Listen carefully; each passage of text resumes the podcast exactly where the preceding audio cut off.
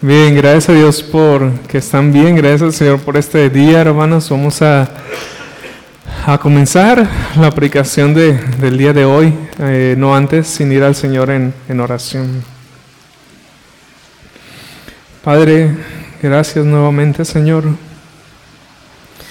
Gracias te damos porque podemos tener un servicio más el día de hoy y ser bendecidos, Señor, a través de de todo lo que hacemos, por tu gracia, para tu gloria, Señor. Perdona nuestros pecados, por favor, Señor, esta mañana. Limpia nuestro corazón. Renueva nuestras fuerzas ahora por medio de la palabra, Señor. Danos luz, entendimiento, conocimiento de ti, de tu voluntad. Salvación también, Señor. Conformidad a Cristo. Ayúdanos, Señor, a, tener cada día un deseo más vivo, más intenso por ti, Señor. Un deleite, un gozo más grande cada día por ti, Señor. Y que podamos ver tu mano en todas las cosas y tu gloria en todas las cosas. Señor, no somos dignos de tu palabra, no somos dignos de ti, ni de escucharla, ni mucho menos de predicarla, Señor. Pero gracias te damos, Señor, y te damos gracias ah, con un reconocimiento de que somos vasos de barro, Señor, frágiles que se quiebran, Señor, que, que si no fuera por ti, Señor, ah,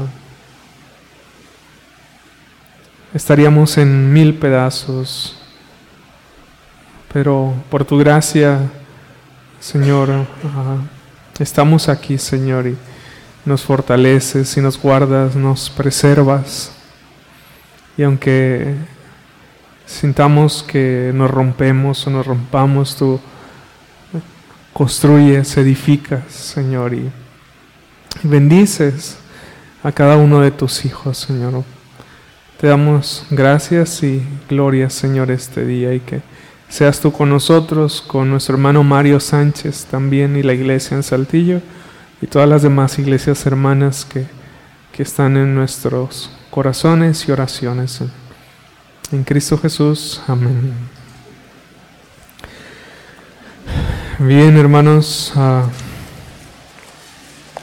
hay ocasiones en donde los que por la gracia del Señor también han tenido el, privilegio y la responsabilidad de predicar. Hay veces que te cuestionas aún el mismo domingo si es ese el texto que debo de predicar. ¿Será o no la voluntad del Señor que predique? Quizá me equivoqué en la lección del texto. Quizá debería de ser alguna otra palabra.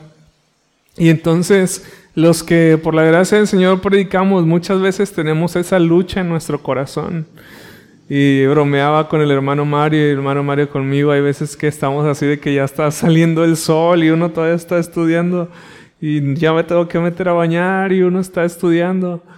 Este, porque es una presión, es una responsabilidad muy grande ir ante la palabra del Señor para después exponerla a nuestros hermanos.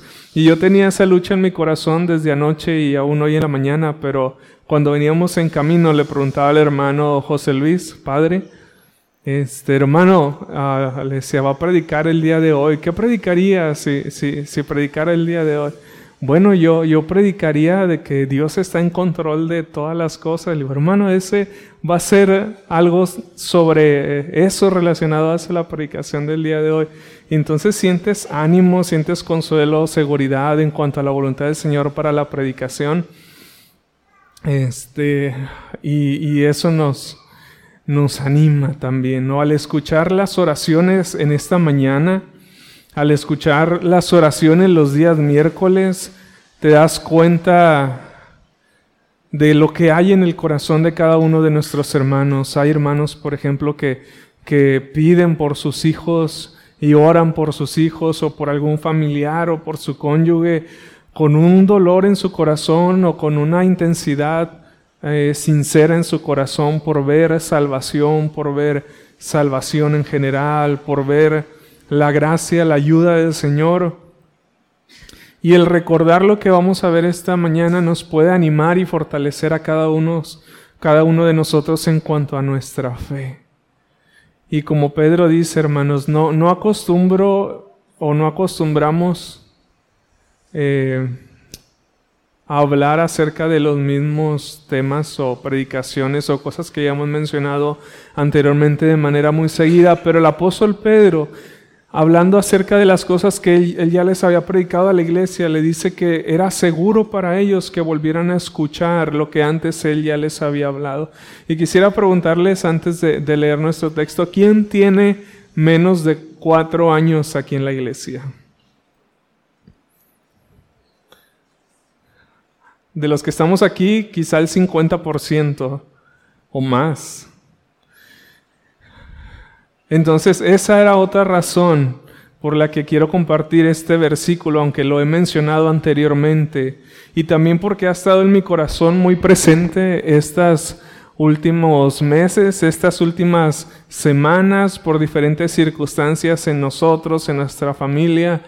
Eh, y estos textos ah, son de mucho ánimo, de mucho consuelo hacia nosotros. Y quisiera que por favor fueran a Mateo capítulo 14 y los que ya tienen más tiempo en la iglesia lo recordarán estos versículos. Pero también es bueno recordaros nuevamente estos versículos porque a veces pasamos muchas cosas por alto, pasa el tiempo y por la gracia de Dios puedes enriquecer más el el mensaje por medio de lo que el Señor te va mostrando, por cosas que omitiste, por cosas que quizá pusiste de más. Entonces espero en el Señor que, pueda ser de, de, bendición para cada uno de nosotros, de los que ya han visto este texto y de los que no. También Mateo capítulo 14, versículo 22 al versículo 33. Dice así, enseguida Jesús hizo a sus discípulos entrar en la barca e ir delante de él a la otra ribera, entre tanto que él despedía a la multitud. Despedida la multitud, subió al monte a orar aparte y cuando llegó a la noche estaba ahí solo. Y ya la barca estaba en medio del mar, azotada por las olas, porque el viento era contrario. Mas a la cuarta vigilia de la noche Jesús vino a ellos andando sobre el mar, y los discípulos, viéndole andar sobre el mar, se turbaron diciendo, un fantasma, y dieron voces de miedo. Pero enseguida Jesús les habló, diciendo, tened ánimo, yo soy, no temáis. Entonces le respondió Pedro y dijo, Señor, si eres tú, manda que yo vaya a ti sobre las aguas. Y le dijo, ven. Y descendió Pedro de la barca andaba sobre las aguas para ir a Jesús, pero al ver el fuerte viento tuvo miedo, y comenzando a hundirse dio voces diciendo, Señor, ayúdame.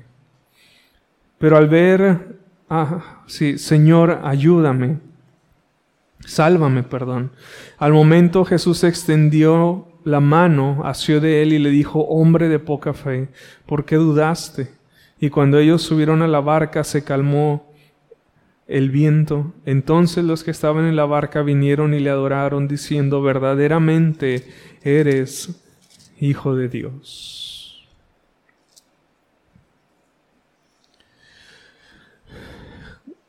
Cuán fácil, hermanos, o cuán olvidadizos somos nosotros como cristianos. Aún en la naturaleza, las ovejas son muy olvidadizas en su naturaleza. Pasa el tiempo y en la práctica de la vida cristiana olvidamos las cosas que en un tiempo pasado habíamos reconocido como la voluntad de Dios para nuestras vidas y para nuestro caminar con Cristo. ¿Ustedes recuerdan la multiplicación de los panes?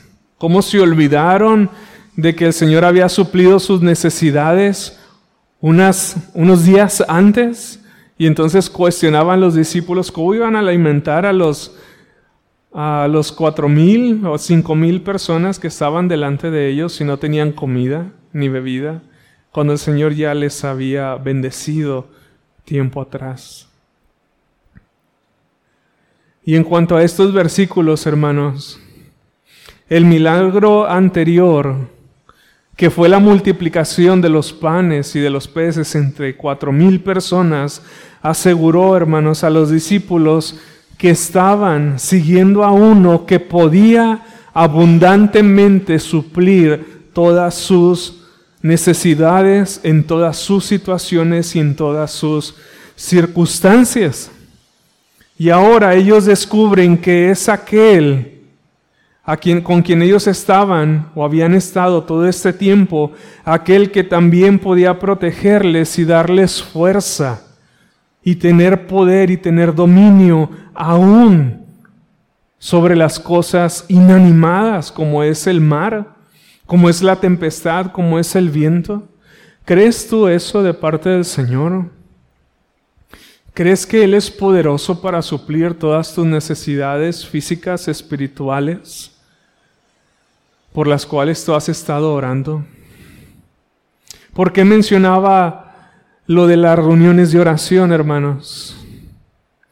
Porque en las reuniones de oración te das cuenta que muchas veces al expresar una oración o al escuchar a tu hermano orar, hay cosas que entre nosotros, hermanos, quizá el domingo o en otros días de la semana, no compartimos con nuestros demás hermanos. Y al escuchar las oraciones de nuestros hermanos los días miércoles o como hoy los domingos en la mañana, te das cuenta que no todo está bien. Y entonces cuando nos saludamos, ¿cómo estás hermano? Bien, gracias a Dios. Pero cuando escuchas las peticiones de oración y las oraciones, ves la aflicción en la vida de tu hermano.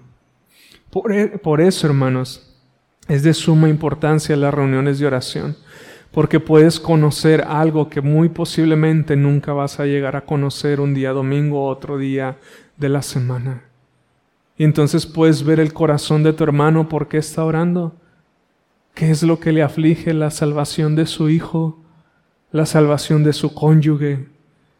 ¿Está esperando una respuesta de algún trabajo? ¿Está, está buscando o esperando alguna necesidad incluso económica que suplir porque está batallando en diferente área de su vida? ¿Está luchando con algún pecado o alguna situación en su hogar de manera específica? Y lo puedes ver y escuchar, hermano, cuando Él ora, cuando Él pide, cuando Él abre su corazón a los demás. Te das cuenta que el hermano, como los discípulos, está remando contra viento. Está remando contra el viento y está cansado. Y necesita de su iglesia necesita del Señor, pero necesita también de que otros hermanos remen junto con Él en la barca. Y a veces pasa eso, hermanos, en la iglesia. Muchas veces pasa eso. Quizá como iglesia no tenemos algún problema de división como en años pasados, pero muchas veces nos equivocamos al dar por sentado que no está pasando nada en la vida de nuestros hermanos de manera personal o de manera particular. Y tenemos que tener mucho cuidado al juzgar la vida de nuestros hermanos por la vida de la iglesia de manera general.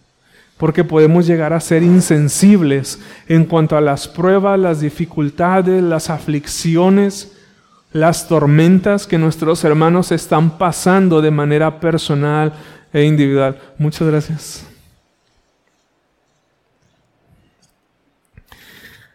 Eh, están pasando de, manera individual, hermanos. Y, y tenemos que velar por la vida de nuestros hermanos de manera individual, personal, y estar atento en cuanto a, sus vidas.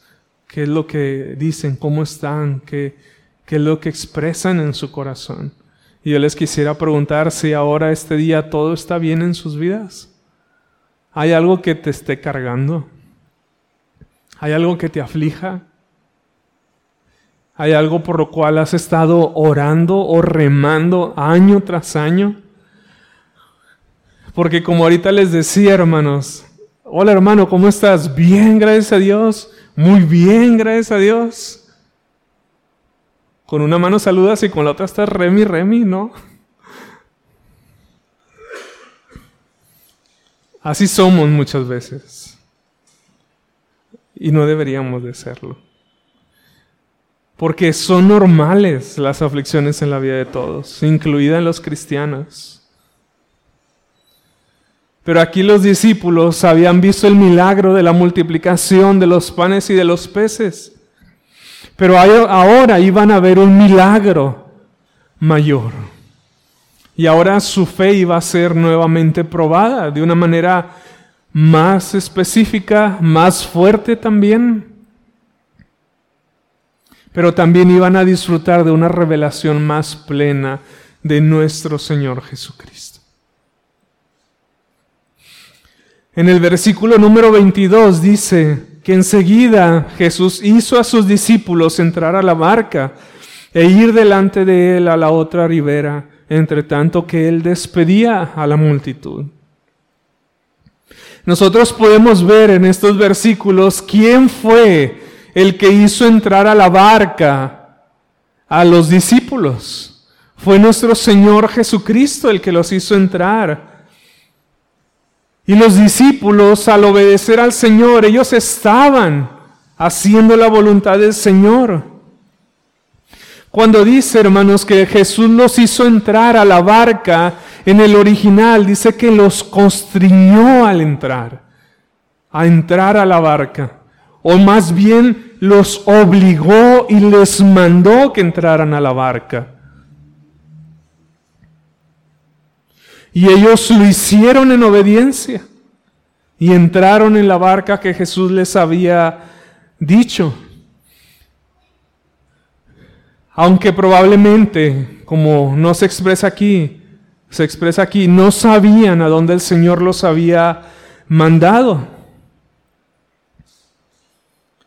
Y hay veces, hermanos, que nosotros nos podemos enfrentar a diferentes pruebas o aflicciones estando dentro de la voluntad del Señor o muchas veces estando fuera de la voluntad del Señor a causa o consecuencia de algún pecado de nosotros. Ustedes recuerdan Jonás, las aflicciones de Jonás, cuando lo tragó el pez habían sido por una desobediencia al mandamiento de Dios que dijo, ve y no fue. Pero en este caso los discípulos, a los discípulos se le había dicho, vayan y fueron. Y el resultado de la obediencia y el resultado de la, de la desobediencia, conforme a la voluntad y a la soberanía de Dios, ¿cuál fue sino la prueba y la aflicción? Entonces uno se puede decir, entonces, ¿para qué obedezco? ¿Por qué? Porque el Señor es digno. Y porque debemos de buscar la gloria del Señor siempre. Como decía el pastor Charles Stanley que falleció hace pocas semanas, tú obedece a Dios y deja las consecuencias en sus manos. Así como los discípulos obedecieron y se subieron a la barca, aunque no sabían lo que les esperaba. Pero ya sea, hermanos, que las pruebas sean o no por algún pecado, como hijos de Dios podemos estar plenamente seguros de que Dios es soberano de que Dios es soberano y que aunque el Señor no se agrade del pecado, Él utiliza aún el pecado de sus hijos o del hombre para su gloria y para formar a Cristo en medio de la tormenta en nuestras vidas. ¿Crees tú que Dios es soberano? ¿Crees Dios, crees tú que Dios, aunque no se deleita y no consiente nuestro pecado, que es soberano aún en el pecado del hombre? Sí. Hay muchos que no creen en eso porque dicen, no, Dios es santo. Bueno, entonces Dios no está en control del pecado. ¿La caída se le escapó de sus manos? No.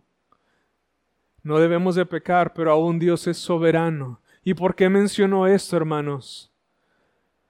Porque nosotros en las pruebas nos probamos también a nosotros mismos y meditamos mucho respecto a nosotros. Pero un consuelo Y un descanso para nosotros es reconocer nuestro pecado si hay pecado, pero reconocer la soberanía del Señor. Reconocer y descansar en que Dios está en control de todas las cosas. Porque cuando estamos en medio pensamos que nosotros somos los que deberían de tener el control. O pensamos que algo se salió de nuestras manos. Cuando realmente nada está en nuestras manos. Nosotros no somos soberanos de nada en lo absoluto. Dios es el soberano. Jesús dice en las escrituras el soberano, el rey de los reyes de la tierra. Él es Dios. Así que esto es un descanso. Y esto mismo, hermanos, gracias hermano. Esto mismo es lo que el apóstol Pedro le dice a la iglesia que él escribió, hermanos, no se sorprendan del fuego de prueba que os ha sobrevenido, como si alguna cosa extraña os aconteciese. Porque hay veces que que cuando viene la aflicción o la prueba decimos que hice mal. O cuando vemos que Dios prospera, bendice a alguien más, decimos que estoy haciendo mal. O las pruebas las juzgamos en la debilidad de nuestros sentidos, pero dice Pedro, no te sorprendas de que tengas pruebas o dificultades en tu vida. Primera de Pedro capítulo 4, versículo 14. Y otra cosa, hermanos, que podemos aprender en cuanto a esta situación de los discípulos es que, como les mencionaba, andar en la voluntad de Dios no te exime de las aflicciones y de las pruebas. En Job 5.7 dice lo siguiente, pero como las chispas se levantan para volar por el aire, así el hombre nace para la aflicción. Ahorita varios hermanos expresaban aflicciones en ellos o en conocidos. Y aún en la vida de cristianos, de hermanos, hijos de Dios. Y esto es algo normal. Y a menudo las aflicciones más grandes y pruebas, hermanos, vienen muchas veces cuando tú más estás caminando en integridad y en santidad delante del Señor, como lo era el caso de Job, a quien hemos leído. Así que, hermanos, una cosa bien importante, y aquí nos damos cuenta, como mencionaba un hermano y una hermana hace tiempo, cuánto de nosotros creemos en, la, en el Evangelio de la prosperidad sin darnos cuenta. ¿Por qué? Porque nosotros tenemos que tener cuidado de juzgar y condenar a nosotros mismos y a los demás por las aflicciones y las pruebas que muchas veces tenemos en nuestra vida como si necesariamente fueran consecuencia de algún pecado en nuestras vidas o en la vida de alguien más. Porque viene la prueba de la aflicción y muchas veces ¿qué pasa? Nos condenamos a nosotros mismos o emitimos un juicio y buscamos algún pecado en la vida de nuestros hermanos como la razón o el motivo de su prueba y de su aflicción, cuando no necesariamente es así. Y entonces nos damos cuenta de cuánto creemos en el Evangelio de la Prosperidad porque pensamos que los que andan en santidad no deben de sufrir. Y los que están sufriendo es porque andan en el pecado. Pero no es así. De Jesús se dice varón de dolores y experimentado en quebranto. ¿Y él pecó? no pecó jamás. Entonces, hermanos, podemos aprender que Dios los hizo entrar en la barca de la aflicción como, como sus discípulos que eran.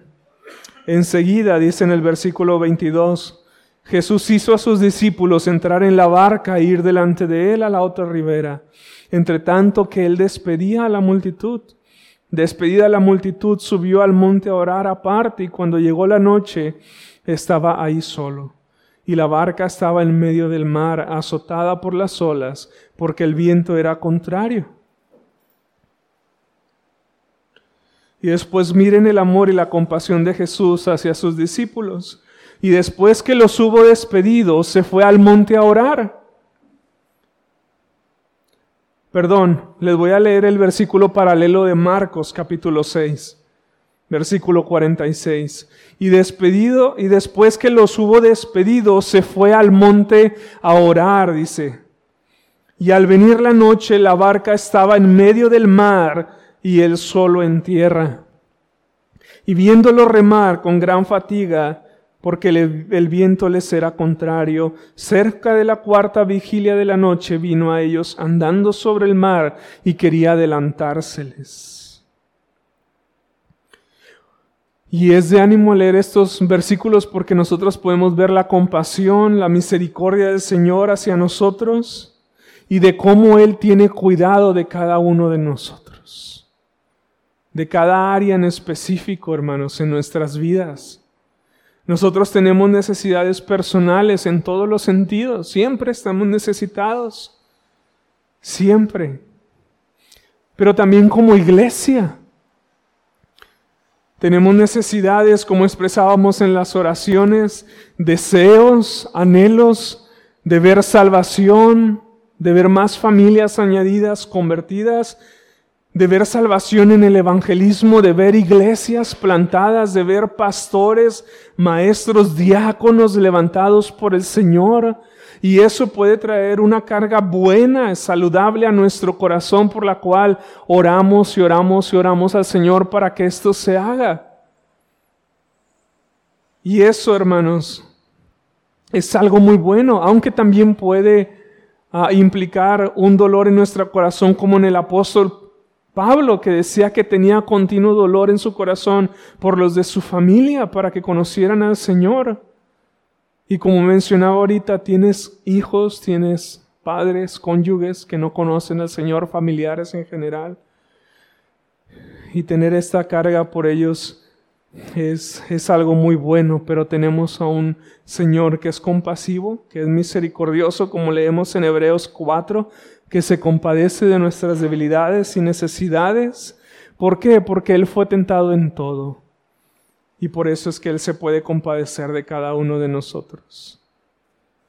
Y nosotros, hermanos, si hemos nosotros padecido también, o si hemos estado orando por algo en específico, podemos también extender el mismo consuelo que nosotros recibimos hacia los demás de Cristo se dice, como les mencionaba, que era un varón experimentado, varón de dolores y experimentado en quebranto. Y en Isaías 53, 7 dice, angustiado él y afligido. Pero en todo, hermanos, será sostenido por el Señor. Y aquí los discípulos del Señor iban a aprender a depositar toda su confianza en el Señor para ser sostenidos y caminar de manera sobrenatural en sus vidas por medio de la fe en nuestro Señor Jesucristo. En el versículo número 25 de Mateo 14 dice lo siguiente, mas a la cuarta vigilia de la noche Jesús vino a ellos andando sobre el mar. ¿Alguien conoce los horarios, hermanos? Ya se los he mencionado anteriormente. ¿Alguien conoce los horarios de la primera, la segunda, la tercera y cuarta vigilia? ¿Qué horario tenía la primera vigilia de la noche? ¿Alguien la recuerda? Porque aquí dice que Jesús no vino ni a la primera, ni a la segunda, ni a la tercera, sino a la cuarta. La primera era de seis de la mañana a nueve de la noche. La segunda era de 9 de la noche a 12 de la madrugada. Después de 12 a 3 y de 3 a 6 de la mañana fue cuando el Señor vino. Imagínate el mar en tempestad, estar remando en medio del mar en una barca de madera, posiblemente muy frágil, perdido, remando solo sin señales del Señor también. ¿No te has sentido así muchas veces? Que, que no, no ves la salida, no ves ninguna señal del Señor, no sientes que Él está ahí, piensas que nunca va a terminar, piensas que nunca va a haber una luz, como dicen al final del túnel, una salida a tu prueba, una salida a tu aflicción. Bueno, imaginen a los discípulos, es fácil leerlo, pero piensen en todo lo que ellos estaban experimentando ahí. todo lo que pudo haber pasado por su corazón, todo lo que pudo haber pasado por sus pensamientos. Quizá dudaron acerca del amor del Señor. Quizá el Señor ya nos abandonó tanto que anduvo con nosotros, nada nos puso en esta barca y nos dejó a la deriva y Él se fue. Porque ellos no lo estaban viendo que estaba orando por ellos. Pero el Señor estaba al cuidado de ellos. Y el Señor no era ignorante de lo que iba a pasar cuando Él los subió a la barca. ¿Y cuánto nosotros, hermanos, no somos tentados de esa manera? Pensamos que el Señor es indiferente a nosotros y que no tiene cuidado de nosotros. Dudamos de su amor, dudamos de su capacidad y de su poder para suplir cada una de nuestras necesidades o para contestar cada una de nuestras oraciones también. ¿Cuántos años has orado por algo en específico y aún no lo tienes? Y te desanimas y te afliges. Nos afligimos.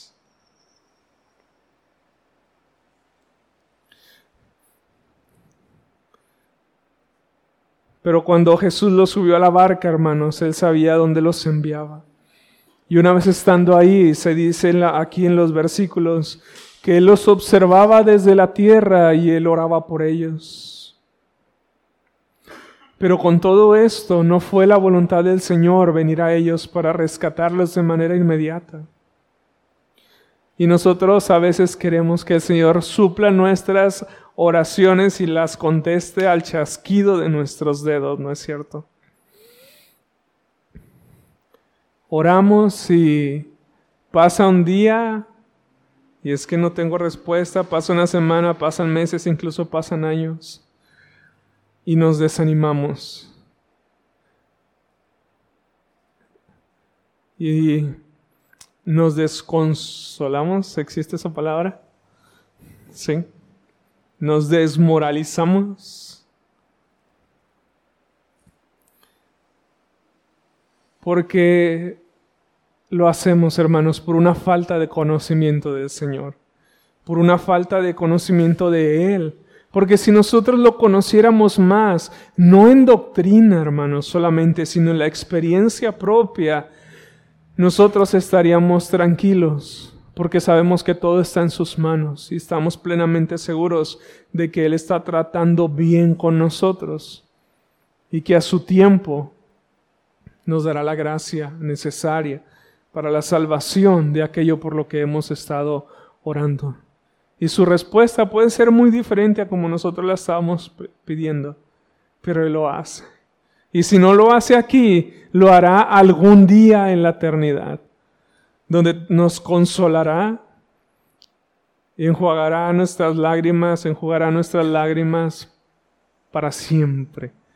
Y no habrá dolor, no habrá aflicción, pruebas, necesidades absolutamente nada. Pero no debemos de juzgar al Señor de indiferente. Y debemos de ser pacientes porque puede que hasta la cuarta vigilia Él venga a nosotros. Eso significa, hermanos, que como iglesia debemos de perseverar en la oración Hemos hablado mucho acerca de las misiones de nuevos pastores, diáconos, iglesias, viajes para apoyar a otros hermanos o serles de ayuda o ánimo que están fuera en el campo misionero. Quizá ahorita no lo vemos cumplido todavía como quisiéramos, pero podemos seguir orando y perseverando y velando en ello y remando contra toda oposición de viento, de tormenta, que esté delante de nosotros con nuestros ojos puestos en Cristo. Porque ciertamente, hermanos, cuando hacemos la voluntad del Señor es cuando más vienen pruebas y más vienen dificultades a nuestra vida. Los discípulos obedecieron al Señor y la prueba aquí delante de ellos. Y uno tiene que aprender a pensar más allá de uno mismo. Y que juntos como iglesia nosotros podamos llegar hasta aquel día del Señor perseverando, hermanos. perseverando, remando juntos, en oración, en la palabra del Señor, con fe en nuestro Señor Jesucristo y Salvador Jesucristo. Qué difícil es que todos juntos rememos, ¿no? En medio de una tormenta, pero imagínense que uno remen hacia un lado y otro remen hacia otro, o solamente uno remen y los otros no remen. ¿Han visto ustedes las carreras de, ¿cómo se llama? Los, sí, de remos. Tienen que remar parejo para que vayan derecho y para que tengan la, la velocidad y la fuerza necesaria para llegar hasta la meta y llegar bien. O los que descienden por ríos. ¿Cuándo es cuando más reman ellos? Cuando están debajo de las aguas ya casi. ¿Sí han visto que cuando caen por una cascada es cuando más están remando? Que cuando las aguas son más pacíficas. ¿Qué nos enseña también este versículo? Que es cuando más, hermanos, debemos nosotros remar y no desmayar. Tenemos que aprender a confiar en el Señor y a esforzarnos siempre en Él, en su gracia.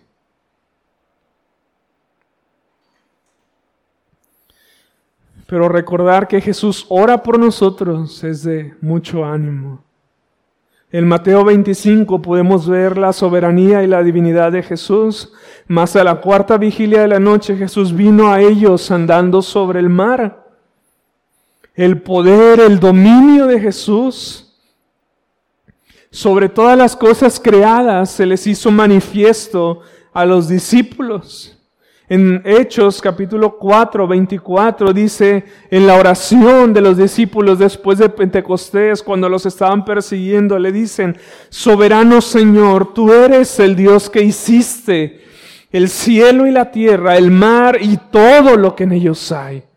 Reconocieron su divinidad, su soberanía y los discípulos era algo que ellos estaban viendo. Y nunca, hermanos, vamos a poder apreciar más la salvación y el poder de Dios, sino en medio de las pruebas y las dificultades. ¿Y sabes cuándo es que la iglesia está en un mayor peligro? Cuando parece que todo está bien. ¿Por qué, hermanos? Porque las pruebas y las dificultades, lamentablemente, y para nuestra exhortación, nos hacen remar más y con más intensidad, porque tan pronto se calma la tormenta y entonces la intensidad de nuestras oraciones, de nuestra búsqueda del Señor, de nuestra intención en hacer su voluntad, bajan o llegan al punto de desfallecer.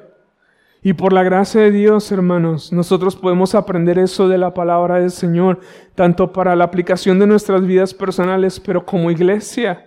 Ahorita no tenemos divisiones por la gracia y la gloria de Dios. Pero saben que cuando todo parece estar así, pueden ser los momentos de la iglesia más difíciles. Porque podemos llegar a descuidarnos Y tenemos que estar orando, tenemos que estar velando, no tenemos que menguar.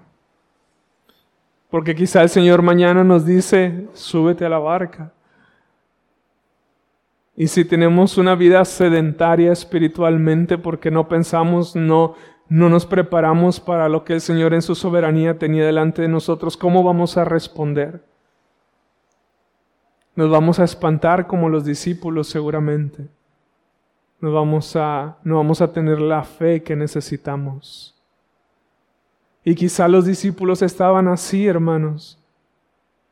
A pesar de que habían visto un milagro de la multiplicación de los panes y los peces, a pesar de que ellos vieron la, la gloria del Señor, aún su fe fue probada y falló la fe de ellos. Entonces eso nos enseña cuán constantes, hermanos, y conscientes nosotros debemos de estar en cuanto a nuestro caminar con Cristo. El ejercicio de la fe en Cristo es diario y no solamente cuando tenemos alguna necesidad, aflicción o prueba en específico.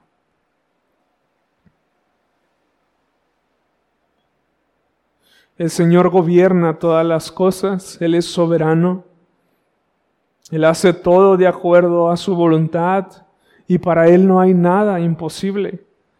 Él es nuestro Emanuel, Dios con nosotros también.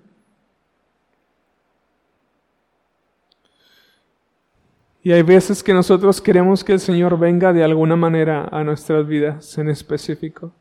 Pero aquí vemos que Él quería mostrarles, mostrárseles a ellos en la tormenta, en el mar que tanto temían o que parecía fácil. Él vino a ellos.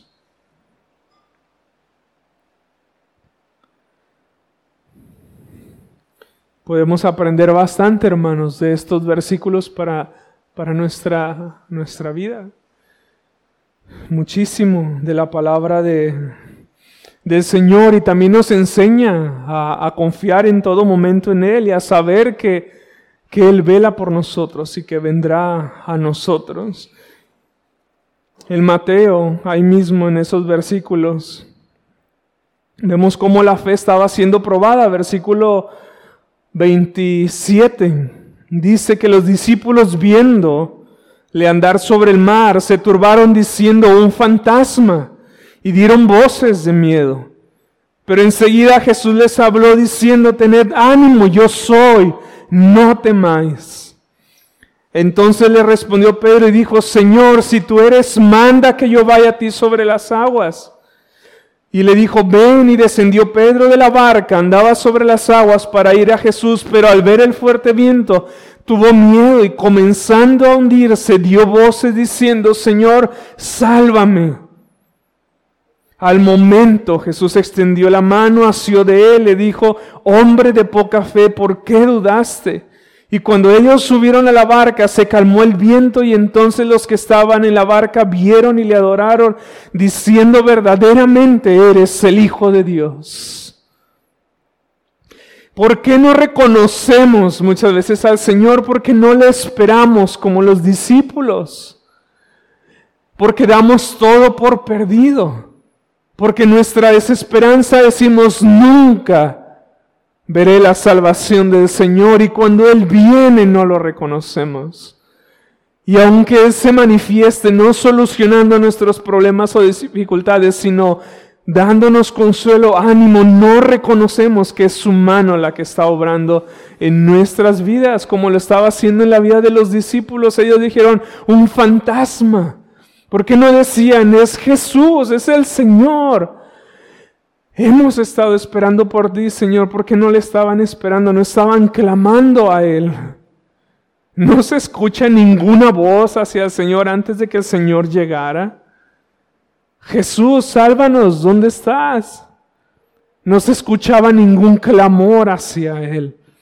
Y muchas veces, hermanos, nosotros somos autosuficientes, somos autodependientes y creemos que nosotros las podemos todas. Y no debemos de ser así ni individualmente ni como iglesia, hermanos. Si el Señor quiere, haremos esto y haremos aquello. Como iglesia, si el Señor quiere, iremos a evangelizar a Hidalgo. Habrá mucha oposición, sí. Quizás Satanás nos esté esperando, sí.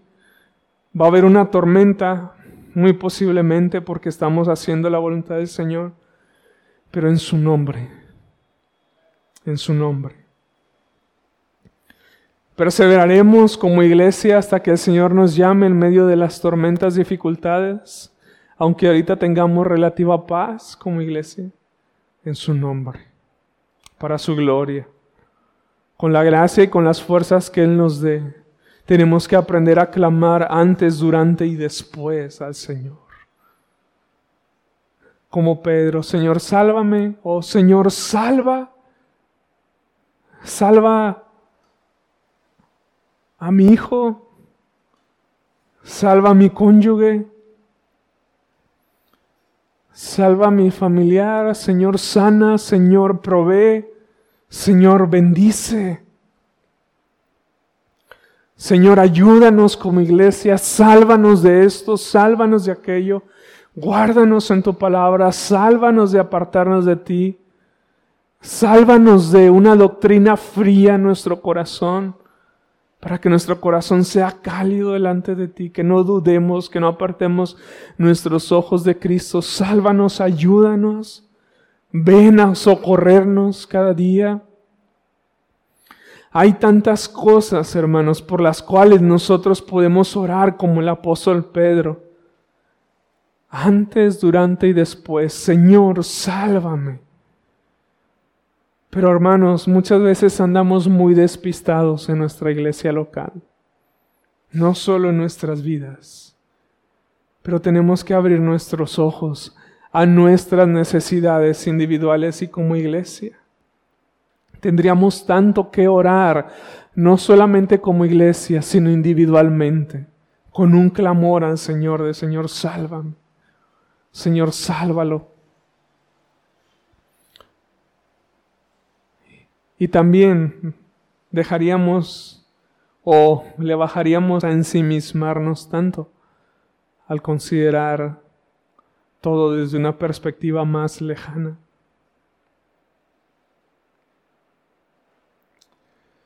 Y aprender a, a, ver al Señor.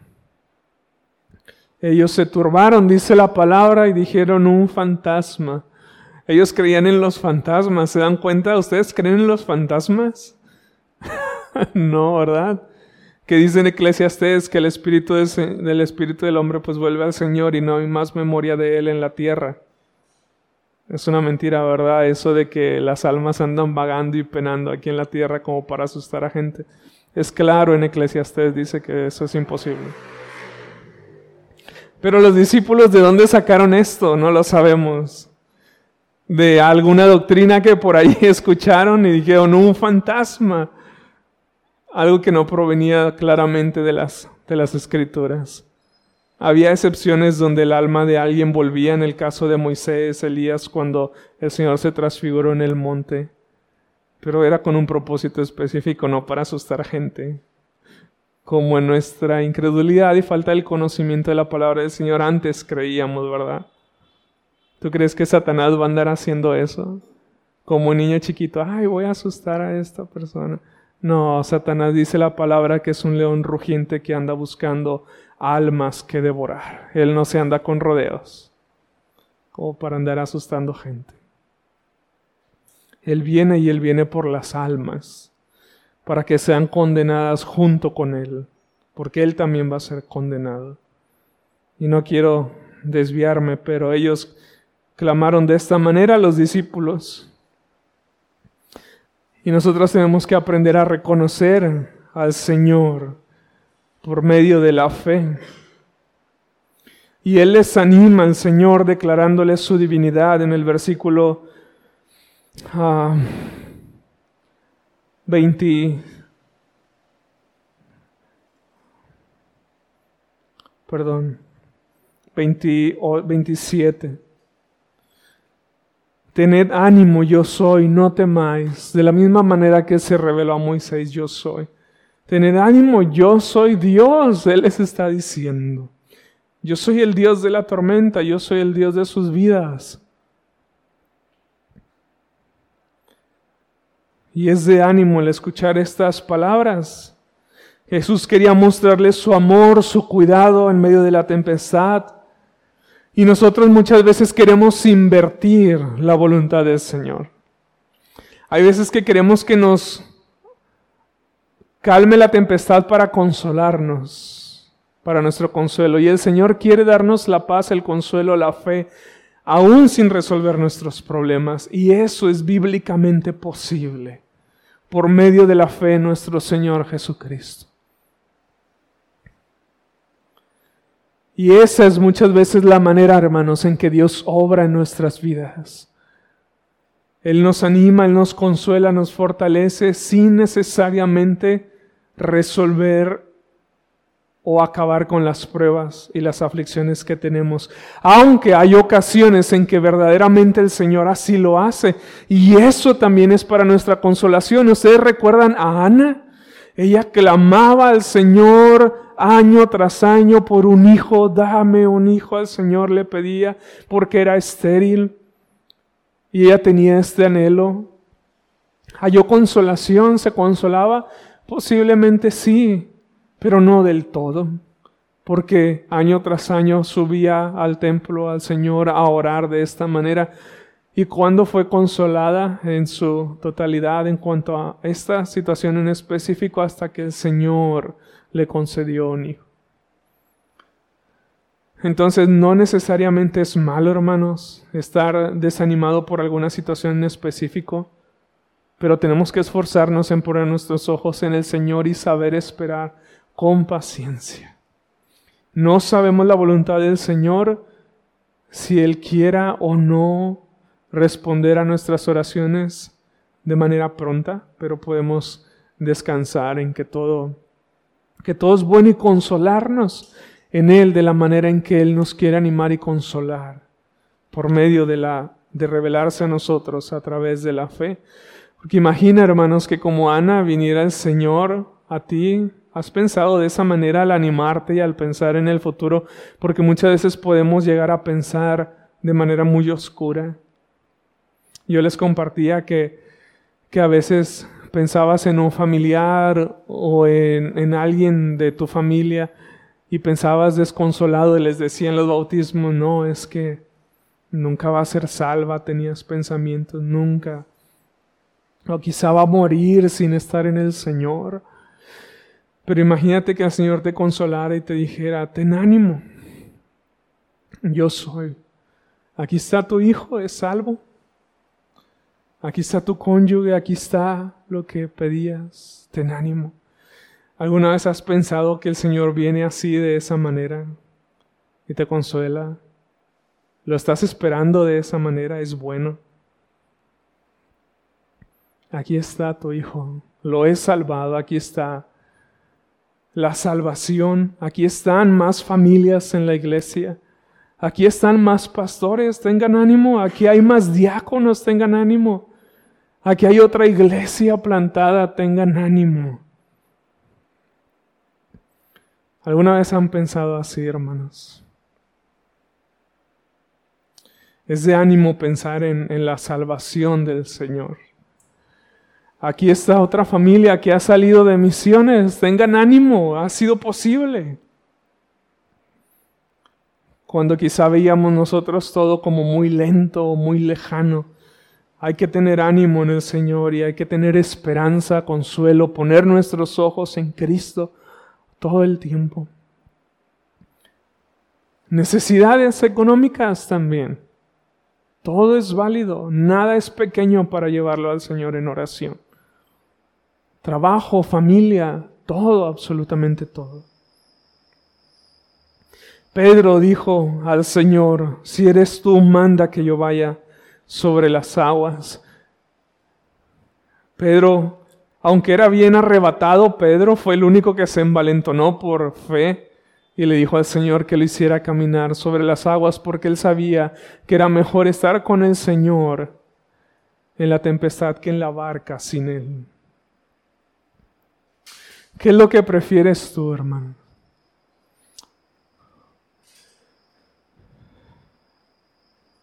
¿La paz sin Cristo o la tempestad con Cristo?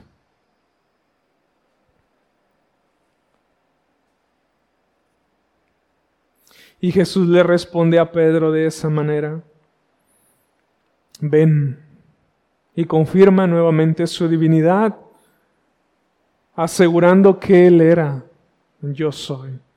Cuando le dice que camine sobre las aguas y vemos la bendición de estar mirando a Cristo, porque dice que Pedro andaba, andaba sobre las aguas. Y este era un milagro, hermanos. Esto era algo sobrenatural. Y eso es lo que hace la fe cuando nosotros confiamos en Cristo. Puestos los ojos en Jesús, se nos, se nos exhorta en Hebreos capítulo 12. ¿Y cuál es el propósito de la carta de Hebreos? La perseverancia del cristiano en la fe en la fe y en las enseñanzas de nuestro Señor Jesucristo. Y se nos dice ahí, puestos los ojos en Jesús, el autor y consumador de la fe. Pero cuando nosotros apartamos la mirada, nosotros nos desviamos y empezamos a vagar y nos empezamos a hundir de la misma manera que Pedro. Viene el miedo, viene el temor en nuestras vidas, viene la incertidumbre también. ¿Y por qué menciono todo esto, hermanos? Porque como les decía al principio, escucha las oraciones de tus hermanos te cuentan cosas específicas para que ores por ellos, pero otras las percibes en su oración, en su clamor, en una plática, en la comunión. Y esta palabra puede ser de ánimo y de consuelo para cada uno de nosotros. Y también como iglesia por las oraciones que nosotros estamos haciendo para que no desmayemos y para que no nos cansemos de remar y de poner nuestros ojos en Cristo. Porque hermanos, podemos estar plenamente seguros que en cualquier momento el Señor nos puede subir a la barca. Y de la manera en que menos te lo esperas. Individual y como iglesia. Se los digo porque los que tienen más años lo pueden decir también por la experiencia misma. Y puede haber un tiempo de estar remando y remando otra vez y hermanos, tenemos que poner nuestros ojos en el Señor, en Cristo, no en el hombre, solamente en el Señor. Ninguno de nosotros somos capaces para calmar tempestades, para solucionar problemas. Solamente el Señor. Podemos ayudarnos en la gracia del Señor, pero solamente el Señor es nuestro Salvador. Dice un comentarista, la vida cristiana es lo mismo que andar sobre el agua, es humanamente imposible. Solo puede vivirse mediante el poder del Espíritu Santo con los ojos puestos en Jesús. En tanto que apartemos la mirada de cualquier objeto fijándola solo en Jesús, podremos experimentar una vida sobrenatural. Pero en el momento en que nos ocupemos de nosotros mismos o de nuestras circunstancias, comenzamos a hundirnos entonces hemos de clamar a Cristo pidiendo restauración y la capacitación divina.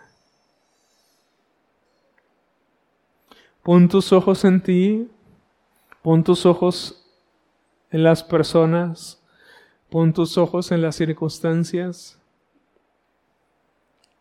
Y como decimos coloquialmente, te llamabas. Nos hundimos, hermanos, nos hundimos. No hay ninguna esperanza fuera de Cristo. No hay ningún poder, no hay nada en lo absoluto fuera de Cristo. Sin mí nada sois y sin mí nada podéis hacer. No puedes poner tampoco tu confianza en tus pastores como seres divinos capaces, capacitados sobrenaturalmente para para hacer deshacer y volver a rehacer. No, es solamente Cristo, hermanos. En Él somos todo y sin Él no tenemos absolutamente nada. Decía un hermano, ah, Cristo más nada es igual a todo. Y eso es verdad. No recuerdo si era el hermano Mario Cantú o algún otro hermano que una vez predicó. Pero es verdad, tenemos a Cristo, tenemos todo. Toda la gracia, todo el poder, todo lo que necesitamos. Él es el autor y el consumador de la fe de toda su iglesia, por todas las edades, para todas las circunstancias, para la salvación futura, pero también para la salvación presente y diaria de nuestro caminar con Cristo. La salvación es del Señor, como Pedro lo reconoció. Señor, sálvame. Porque él reconoció que solamente él era su ayudador, porque no clamó a Juan, que también estaba en la barca, a Jacobo, a Andrés, Santiago, él clamó al Señor. Como les decía ahorita, él puso su esperanza en Cristo y no en el hombre. Puso su esperanza en Cristo. Eso no quiere decir que no confiemos en nosotros, pero ni nosotros ni nuestros hermanos son salvadores, sino el Señor, Él es Salvador. Señor y Salvador. Dice que al momento extendió su mano y lo asió de él en el versículo número 31, y lo hizo al momento. Y podemos ver ahí, bueno, el Señor respondió inmediatamente, no hombre, tenían desde las seis de la tarde hasta las seis de la mañana remando. El Señor, así como con Lázaro, no subió inmediatamente para resucitarlo. ¿Y por qué, hermanos? Porque muchas veces Dios se glorifica más al responder a nuestro clamor de esta manera, tardándose, según nuestros ojos, según nuestro entendimiento. Él se glorifica más de esa manera.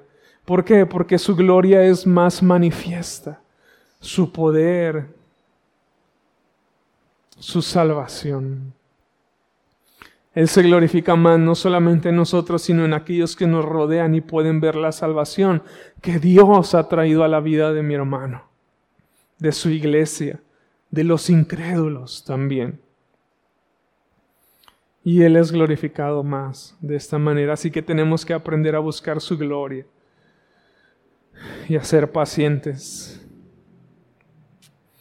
He aquí no se ha cortado la mano de Jehová para salvar, ni se ha grabado su oído para oír. Isaías 59.1. Y esto es para su iglesia, y esto es para el incrédulo, para que se arrepienta y confíe en el Evangelio. Imagínate ir al evangelismo a Hidalgo pensando en este versículo.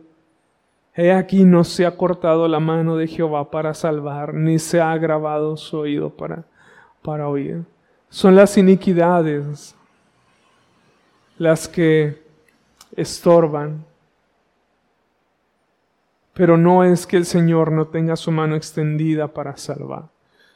Entonces imaginen hacer todas estas cosas en el nombre del Señor y todo, afrontar todo cuando venga, cuando venga nuestra vida, pensando en que la mano del Señor nunca se acorta para salvar a las almas y a salvar a sus hijos también de cualquier circunstancia.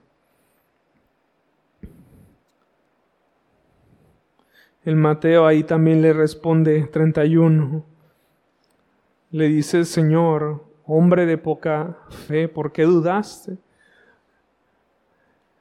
Algunas veces ustedes han pensado que cuando oran no tienen fe, que nuestras oraciones no traspasan el techo o pensamos que por la intensidad de nuestras oraciones las oraciones van a ser escuchadas y respondidas. Pero no es por la intensidad, sino por la gracia y la soberanía de Dios que obra por medio de la fe que tenemos en Él. Pedro sí tenía fe, aunque su fe era débil. Y el Señor no le dice que no tiene fe, sino que tiene poca fe. Y así nosotros, hermanos, podemos clamar al Señor, creo, pero ayuda a mi incredulidad y reconocer nuestra necesidad de Cristo. Reconocer individualmente y como iglesia nuestra necesidad de Cristo. ¿Quién es suficiente? dice el apóstol Pablo. ¿Quién, hermanos, verdaderamente de nosotros es suficiente? Nadie. Nadie. Nadie.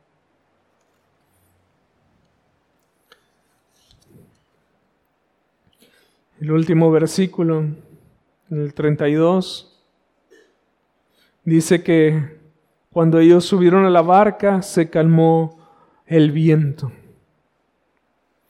A la llegada de Jesús hubo paz a su alrededor y en su corazón también. Tenemos que aprender a esperar al Señor. Aquí podemos ver la salvación en sus discípulos después de que él estaba orando. Piensa, hermanos, que en este momento Él está intercediendo a favor nuestro delante del Padre. ¿Has pensado también en eso? Que Él está intercediendo continuamente delante del Padre por nosotros, porque nosotros, hermanos, no tenemos ningún mérito delante del Padre si no es por nuestro Señor Jesucristo. Y es por medio de Él que nos acercamos por medio de Él que hemos obtenido toda bendición espiritual, por medio de Él que Dios se compadece de nosotros y de todas nuestras aflicciones y necesidades, y pensar que Cristo está a la diestra del Padre intercediendo por cada uno de nosotros para que nuestra fe no falle, es de consuelo y de ánimo para nosotros. Incluso por las cosas que podamos querer o llegar a ser en un futuro que Dios va con nosotros, que Dios está con nosotros, todo el tiempo por medio de la fe, que de esta manera intercede por su iglesia.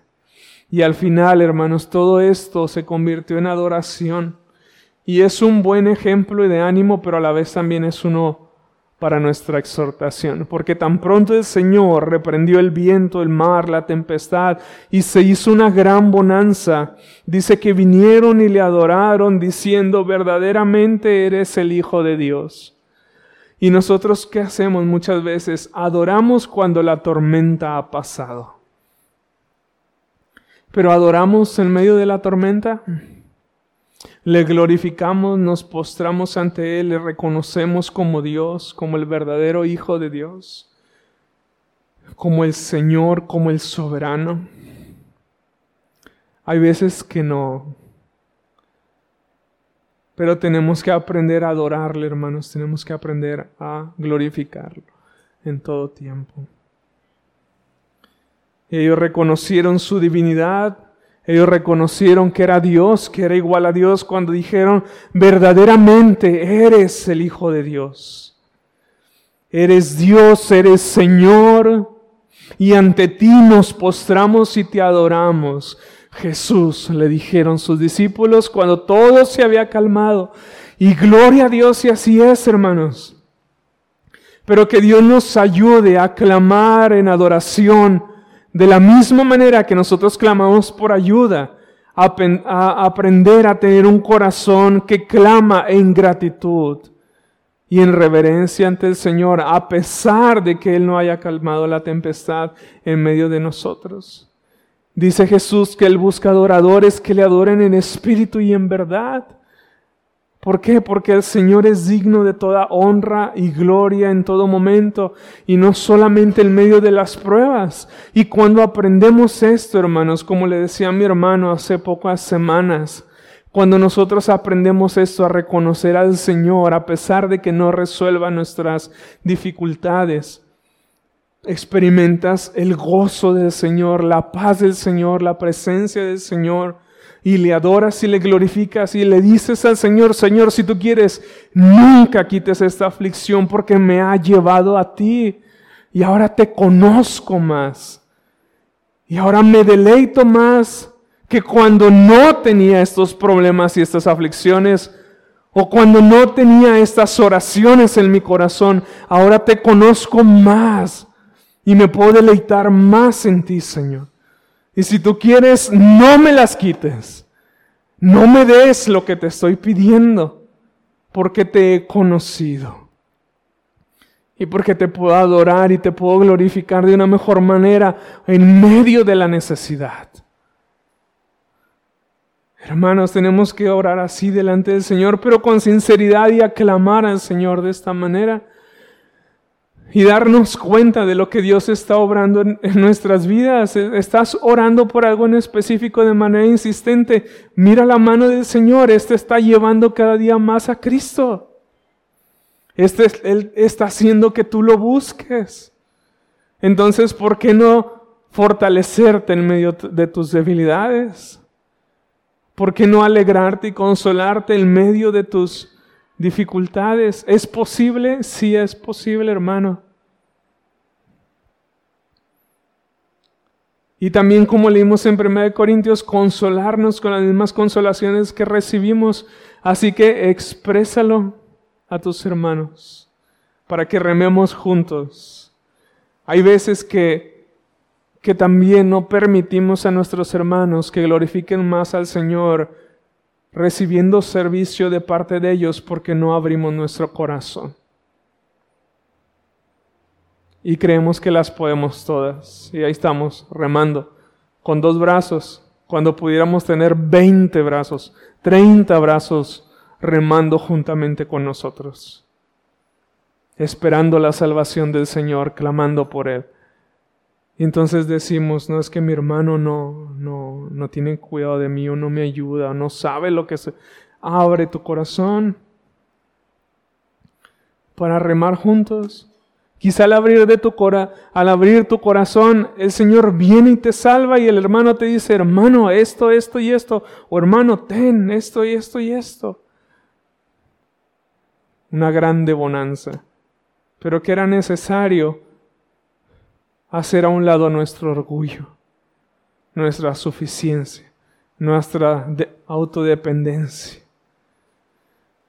para que como iglesia clamemos juntos al Señor, rememos juntos en el Señor, fortalezcamos nuestra fe para poner nuestros ojos en Cristo, en el Señor, para que juntos esperemos al Señor por su salvación en todos los sentidos. Y conforme a todas nuestras necesidades y las necesidades de los demás.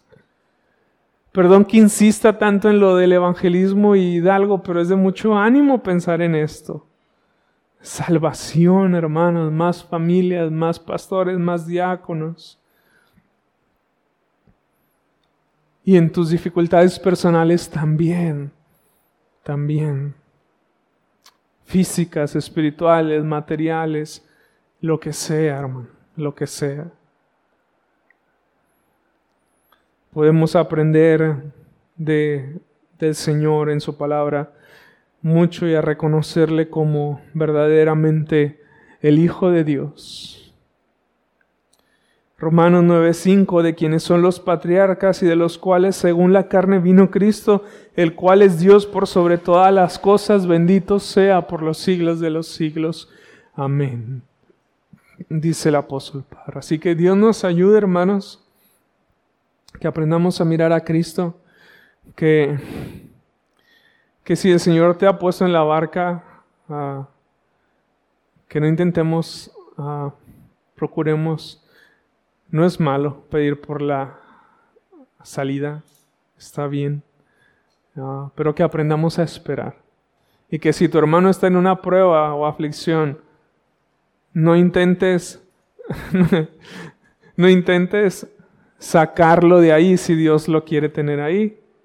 Al contrario, súbete a la barca y rema con él. Subámonos a la marca y rememos con él. Pero tenemos que aprender, como le decía al principio de la predicación, del, del ejemplo de los amigos de, de Job. ya querían que Job saliera de sus aflicciones y el Señor le tenía un tiempo. Más bien estar ahí el uno para con el otro por medio de la fe en nuestro Señor y Salvador Jesucristo. Que Dios nos ayude, hermanos, en todas las cosas, como creyentes individualmente, como iglesia. ¿Quién sabe qué es lo que Dios quiera para nosotros como iglesia en los próximos meses o años? Pero que, que todo lo hagamos en el nombre de Cristo y que nuestra fe no falle para su honra y gloria. Vamos a orar. Padre, gracias te damos por tu palabra. Ayúdanos a caminar sobrenaturalmente por medio de la fe, Señor. Personal, individualmente, aflicciones, necesidades, anhelos que nos causan ah, quizá una carga en nuestro corazón por verlas cumplidas, Señor. También que, que sean por medio de la fe y que podamos esperar en ti y que podamos remar juntos como iglesia, juntos en medio de la tempestad, Señor, y que podamos esperar siempre tu salvación y clamar a ti en todo tiempo y poder rendirte adoración en todo tiempo también. Guárdanos y ayúdanos para tu honra y tu gloria en Cristo Jesús. Amén. Dios les bendiga, hermanos. Baby Alan, ya puedes pasarse.